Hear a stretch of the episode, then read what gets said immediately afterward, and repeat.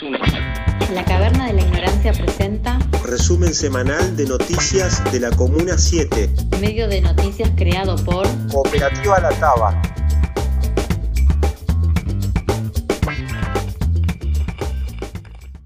Ángel Villoldo, padre del tango. Ángel Villoldo es considerado el padre del tango y el primero que le puso letra al tango de punta a punta. Charlamos con Tito Rivadeneira, escritor nacido en Flores y reconocido biógrafo de Ángel Villoldo. En entrevista exclusiva para la Comuna 7, nos cuenta sobre la historia del compositor, el tango y sus libros. Aquí les compartimos un pequeño fragmento de la entrevista. me fascinó mucho por la cantidad de partituras de tango que él hizo entre 1880 y, digamos, 1918. Él murió en el 19. Eh, él tiene partituras que llegan, yo las tengo casi todas, no solamente de tango, sino valses, milongas, este, canciones eh, folclóricas, llegan alrededor de 250. Y para que vos tengas una idea, este, sus pares, como Alfredo Bevilacqua, este, Rosendo Mendizábal y otros más que son de la edad de él, sacaban 60, 70, 80, viste, a lo sumo 100. Lo que produjo Villoldo para el tango argentino al principio este, no, no, viste, no era fácil superarlo. Eso me, eso me fascinó también.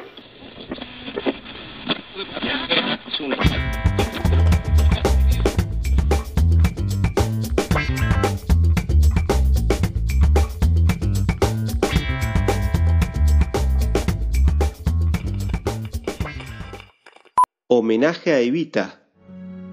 Con motivo de un nuevo aniversario del fallecimiento de Evita, en su recuerdo y homenaje, distintas organizaciones sociales y políticas de la Comuna 7 realizaron actividades. Les compartimos tres de ellas. En el barrio Rivadavia 1, la organización Movimiento Evita realizaron un mural en el local 23 de la Galería de la Plaza del Barrio, en una breve celebración para continuar con los cuidados por la COVID-19.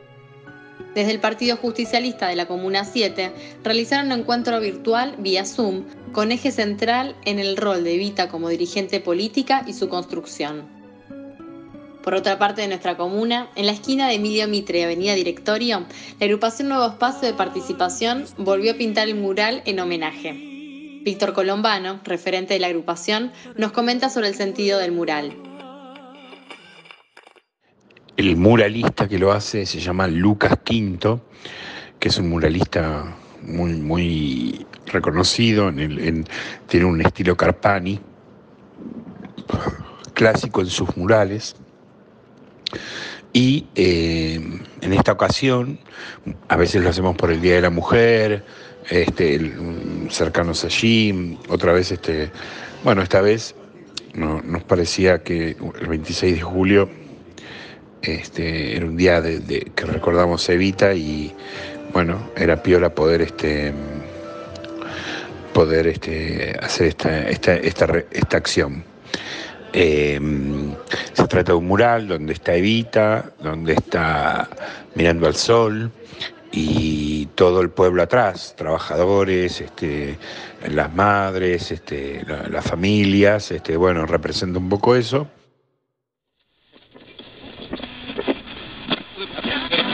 Si quieren leer las notas enteras, pueden entrar a nuestro portal de noticias.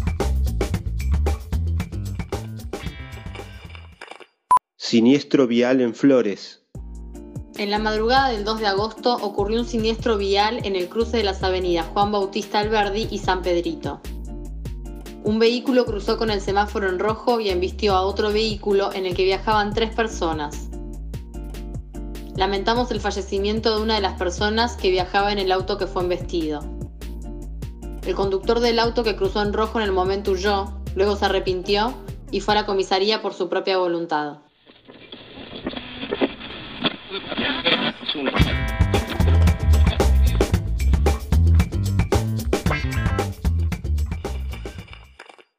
se cumplen cinco años de la explosión en Barrio Castex.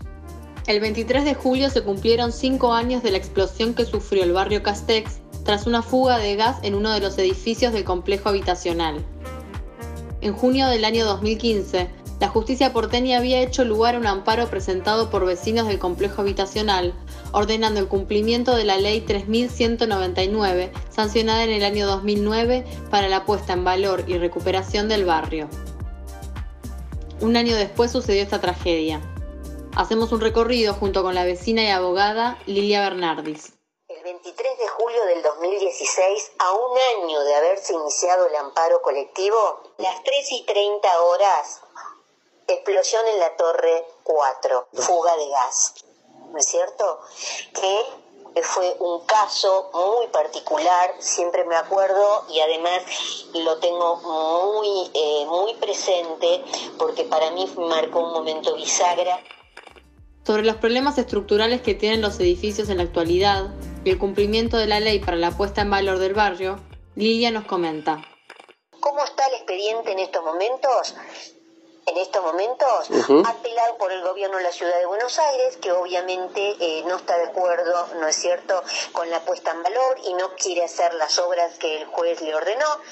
Y está cajoneado, está parado este, en una instancia este, de apelación y no sé cómo va a continuar.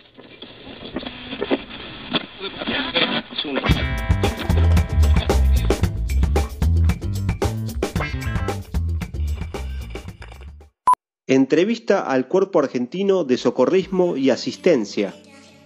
El Cuerpo Argentino de Socorrismo y Asistencia, por sus siglas CASA, es una ONG que busca promover, fomentar y desarrollar actividades de socorrismo y asistencia humanitaria.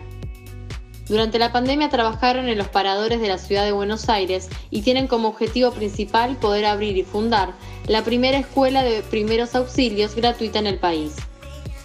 Hablamos con Matías Sanders, referente de la organización, para que nos cuente sobre la formación de socorristas. Para nosotros los socorristas es mucho más, digamos, es, es, armar entre todos una comunidad más segura, más consciente de, de los riesgos que la rodea. para nosotros ser socorristas es alentar a construir eh, un futuro un poco más seguro, más consciente de, de, de, lo que estamos rodeados, como te decía recién, eh, es, muy importante para nosotros desarrollar estas tareas de prevención, porque nadie las desarrolla.